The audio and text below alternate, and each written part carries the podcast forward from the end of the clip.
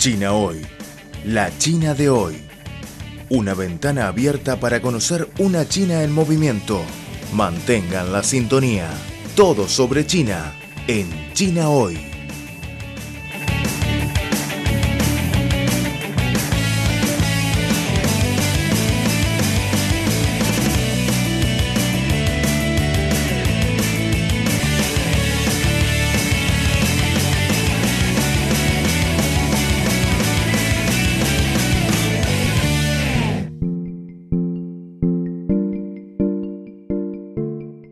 Hola estimados oyentes, soy Cristina Bimbi.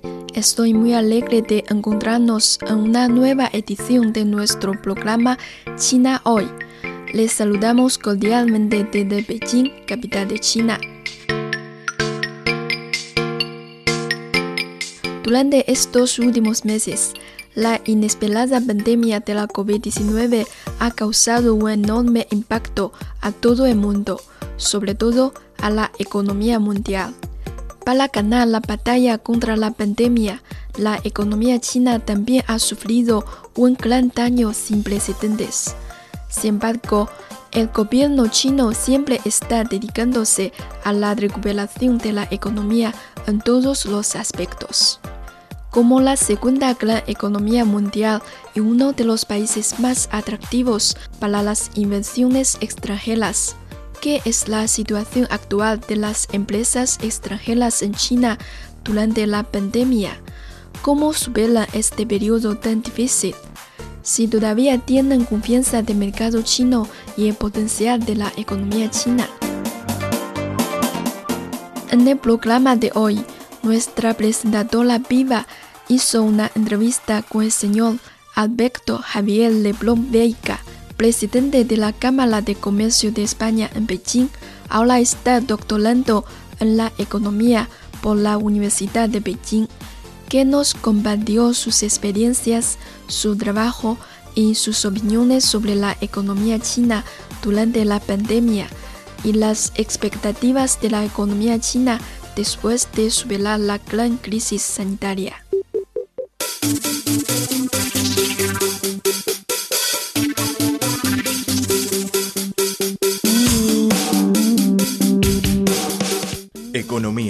Sociedad, deporte, gastronomía y turismo. Todo cabe en nuestra cita. China hoy. Repasamos contigo las novedades del gigante asiático. Creemos que las noticias de hoy serán la historia del mañana. Y lo más importante es la actualidad. Disfruten de China hoy. Mantengan la sintonía.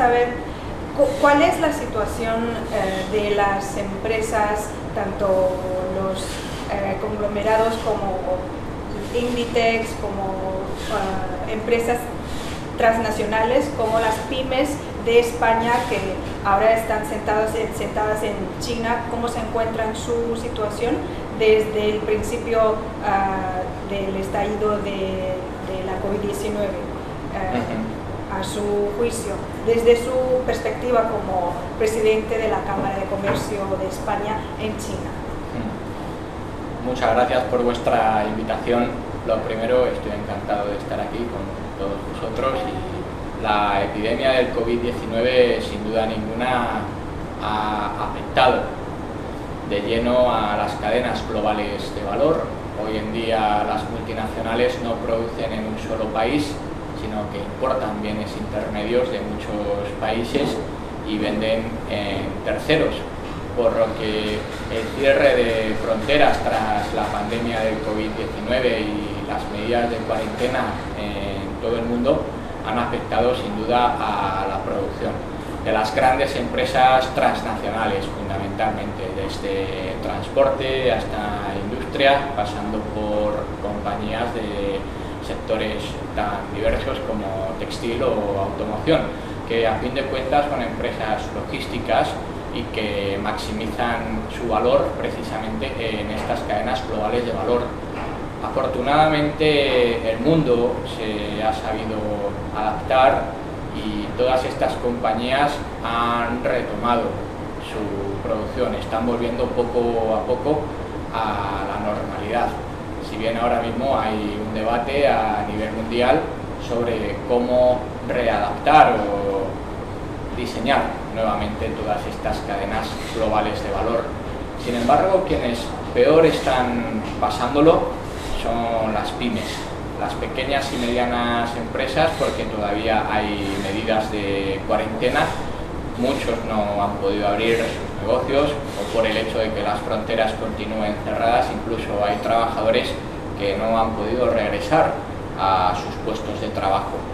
En ese sentido, para una pequeña o mediana empresa parada sin actividad o con los trabajadores fuera de sus puestos habituales, es complicado subsistir. Nosotros en la Cámara Oficial de Comercio de España en China hemos hecho diversas encuestas y estimamos que aproximadamente 8 de cada 10 empresas se van a ver afectadas en sus ingresos este año 2020.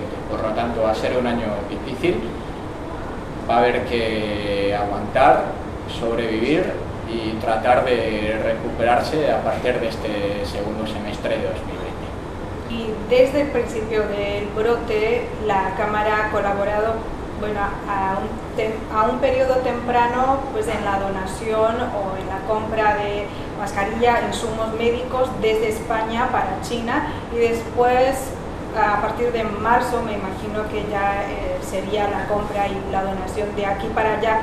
Eh, ¿Usted cómo evalúa el trabajo de la Cámara? ¿Ha sido muy difícil este proceso o cómo cómo es eh, este trabajo de colaboración, de coordinación, de, la donación y todo esto, ayuda humanitaria entre los dos pueblos o las empresas de los dos países. Sí, este semestre ha sido especialmente duro para todos y solamente a través de la cooperación entre España y China hemos conseguido ir superando las dificultades nosotros en la Cámara Oficial de Comercio de España en China normalmente nos centramos en ayudar a las empresas en sus operaciones diarias. Sin embargo, tras la epidemia del COVID-19 hemos tenido también que dedicarnos a labores humanitarias porque nuestras empresas forman parte de las sociedades de China y España y cuando las sociedades de China y España han necesitado la ayuda de nuestras empresas, ellas han estado allí siempre para apoyarlas.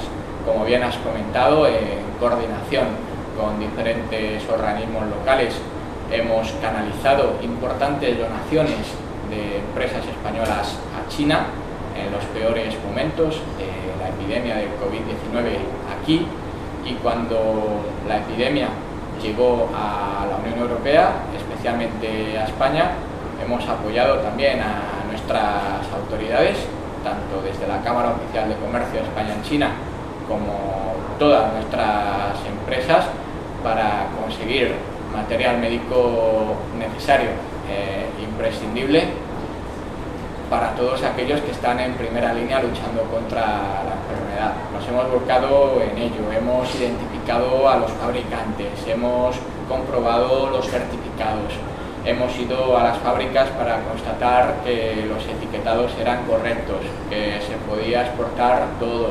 También hemos tratado de encontrar precios de mercado, porque ha habido mucha especulación en los peores tiempos de la pandemia, sobre todo con unos precios disparados. Entonces, en ese sentido, nos hemos estado centrando en labores humanitarias. Ahora, la situación está empezando a recuperarse y los empresarios extranjeros estamos felices de contribuir a la nueva normalidad que se está empezando a configurar aquí en China. Deseamos abrir nuestros negocios y dejar atrás estos terribles momentos. Sin embargo, ahora las fronteras no están abiertas del todo, por lo que nos estamos centrando en el regreso de nuestros profesionales a China, al igual que sabemos del flujo de profesionales chinos a España y la Unión Europea. Esperamos que todos esos flujos se puedan normalizar porque al final las empresas están compuestas de personas y si no hay un flujo normal en el movimiento de las personas, pues las empresas lo van a tener más difícil para poder recuperarse de esta situación. Sí, recuperarse de las actividades de las empresas tiene que ver mucho con la economía, de la, recuperación de la economía. Tenía ya estimado que la cifra de PIB de China eh, iba a tener una caída y resultó que en el primer trimestre sí tuvo una bajada de 6,8% y pues luego en las dos sesiones eh, no se fijó una, cifra exacta eh, para, la, como para la meta anual a nivel nacional. Pero ahora que ya vamos poco a poco por una nueva normalidad, aunque todavía no, no estemos descuidados con las medidas de prevención, pues, ¿cómo ve usted la economía de China después de ese impacto tan fuerte que nos deja COVID-19. El COVID-19 efectivamente ha tenido un impacto significativo en la economía global y ahora los analistas están tratando de adivinar si va a haber recuperación y cómo será esta recuperación. La recuperación parece que será en V para muchos países. ¿Qué significa esto? Que ha habido una bajada importante del PIB, pero el próximo año, 2021, habrá un rebote de la actividad, sobre todo teniendo en cuenta eh, el efecto interanual. Aquí China solía crecer en el entorno últimamente del 6,5-7%. Este año quizás la cifra sea más modesta, del 1-2%, por la crisis del COVID-19, pero el año que viene, en tanto en cuanto habremos conseguido superar esta situación y considerando la base baja de crecimiento económico este año, China podría crecer en torno al 9-10% en 2021, por lo que en 2021 con tasas de crecimiento elevadas quizás hayamos sido capaces de dejar todo esto atrás incluso haberlo olvidado. Hay nuevas oportunidades en esta era post-COVID-19, pues todo el mundo tiene miedo de contagiarse, las medidas de distanciamiento social se han implantado muy rápidamente, por lo que algunas empresas están adaptándose a esta situación. La educación, por ejemplo, ha implantado modelos de enseñanza en línea que están teniendo una muy buena aceptación, eso formará parte de la economía del futuro, la robótica, la inversión en medicina o biomedicina, necesitamos vacunas para estar protegidos de todas estas pandemias, las que ha venido y las que pudieran venir, la inversión sanitaria también, porque una cosa ha demostrado la crisis del COVID-19 y es que los sistemas sanitarios de todo el mundo no estaban preparados para acoger a una avalancha tal de personas afectadas. Por lo que va a haber una recuperación económica, el ser humano es capaz de adaptarse, ahora la economía ha caído porque nos hemos tenido que quedar todos en casa, nos hemos tenido que proteger todos del virus, pero una vez que estamos derrotando al virus y que lo vamos a derrotar, por supuesto todos los seres humanos y las empresas vamos a trabajar en nuevas líneas de actividad económica y todas las previsiones apuntan a un crecimiento espectacular en 2021. Y de todos esos aspectos, áreas que ha mencionado, la, educación, pues, todo en línea, eh, ve que algunas eh, que son, representan buenas oportunidades para la inversión extranjera o para eh, como dicen en el informe de la labor del gobierno, que buscan estabilizar, garantizar la inversión extranjera y también el comercio de empresas extranjeras, empresas extranjeras aquí en China. Pues, ¿cómo ve usted esto? ¿Sí se van a estabilizar con las políticas y las medidas de alivio que están haciendo el gobierno, eh, facilitan o favorecen a lo, que las empresas extranjeras, como por ejemplo las españolas, están buscando aquí en este mercado. Sin duda, hay que diferenciar dos planos. Por supuesto, ahora son necesarias políticas, tanto monetarias como fiscales para estabilizar la actividad de las empresas que se han visto seriamente afectadas por la pandemia del COVID-19. Pero antes de esta crisis sanitaria del COVID-19 ya había un proceso de desarrollo y transición también en China de una economía industrial hacia otra de servicios. Al final el desarrollo económico consiste en esto. Los países hemos sido naciones agrarias, todo el mundo estaba trabajando en el campo para cultivar la comida. Luego pasamos al sector industrial. Y por último, una vez que hay una enorme productividad en agricultura, no necesitamos a tanta gente para proveernos de alimentos. Y hay una mayor productividad en industria, cada vez disfrutamos de bienes más sofisticados a precios menores, pues ese excedente de fuerza laboral se tiene que dedicar a otras cosas, a otras cosas relacionadas con la industria de servicios, a las nuevas tecnologías, a favorecer la producción de bienes agrícolas e industriales a precios menores, con procedimientos respetuosos con el medio ambiente, porque eso también es un coste para todos. Entonces, en este sentido, hay que seguir potenciando y no podemos perder la dinámica de esta transición hacia una economía verde, circular y sostenible. El COVID quizás ha sido un punto y aparte en esta transición que ya se estaba desarrollando desde principios del siglo XXI con la disrupción tecnológica, los avances científico-técnicos y el hecho de que somos más productivos en la agricultura industria y por tanto hay fuerza laboral que puede dedicarse a servicios y por tanto a mejorar nuestro bienestar económico y una vez que se implanten todas las medidas de estabilización post-COVID hay que continuar eh, en esa senda de desarrollo, insisto, sostenible y circular. En general, ¿podría darnos un resumen como el presidente de la Cámara de Comercio de España en China, un resumen al mercado de China para los inversores o cualquier persona que quiera hacer negocio aquí en China, ¿cómo lo evaluaría usted el mercado de China dentro de este año a corto plazo o a medio largo plazo? Por favor. ¿Qué le decimos nosotros a las empresas españolas?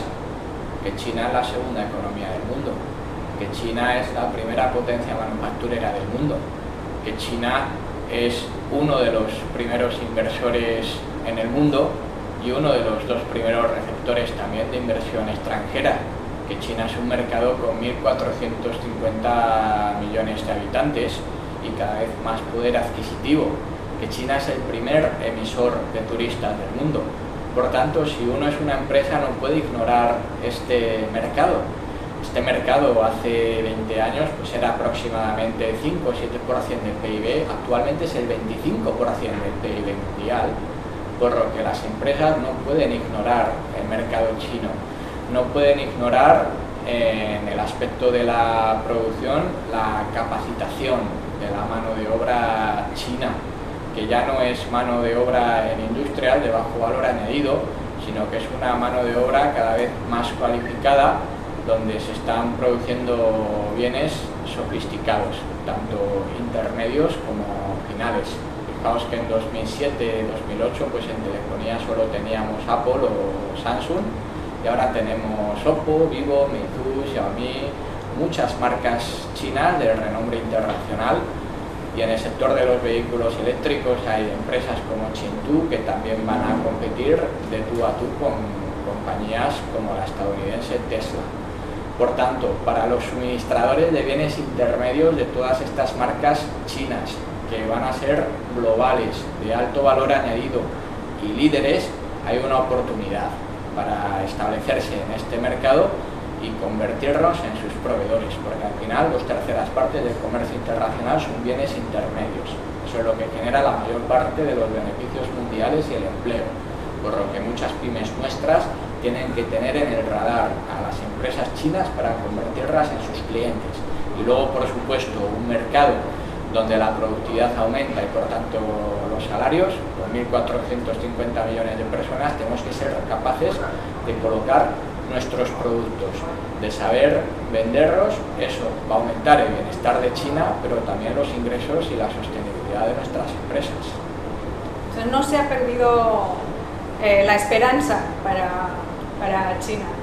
Desde el punto de vista de de los inversores españoles, por ejemplo, no se ha perdido la esperanza después de la COVID-19, mm, aunque eh, la globalización no, todavía no sabemos cómo va a ser el mundo después, pero podríamos decir que la esperanza sigue igual o no debe perderse.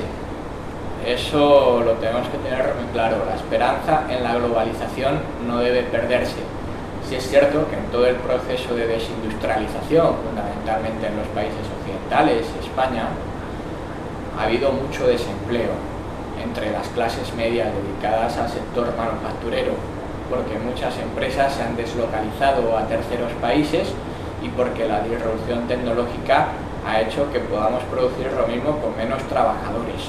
Entonces hay muchos votantes en España, Europa o Estados Unidos que demandan una vuelta de las empresas industriales a nuestros países para poder generar empleo.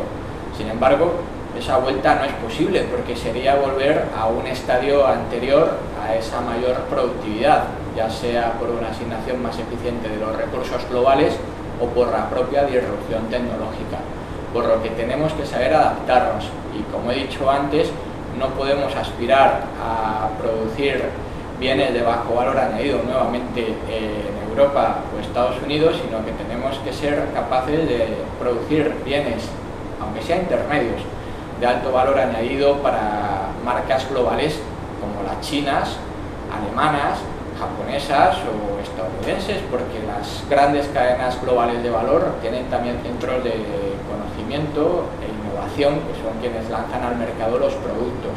Y China se está introduciendo en ese club, junto con Alemania, Japón y Estados Unidos, insisto ahí en esas cadenas globales de valor, y para ello tiene que haber globalización, para ello no puede haber aranceles ni proteccionismo comercial, tienen que estar, en este caso, las empresas españolas para poder vender sus productos, tener más beneficios, generar empleo, innovar y, por tanto, también llevar bienestar de la globalización a nuestros países. Pero si acabamos con la globalización, una cosa segura, no va a haber bienestar para nadie.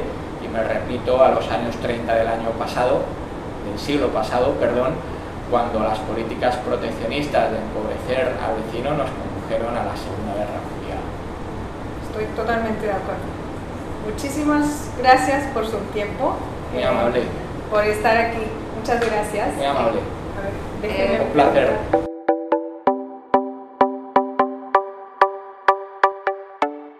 En la actualidad, a medida que continúa el impacto de la pandemia de la COVID-19 en la economía global, la recuperación económica de China aún enfrenta riesgos y desafíos. Sin embargo, con capacidad de recuperación macroeconómica, competitividad integral, las ventajas de mercado y la fuerza de la demanda interna, el desarrollo económico de China seguirá siendo sólido y estable a largo plazo lo que también ayudará a impulsar el crecimiento global en medio de las incertidumbres de la COVID-19.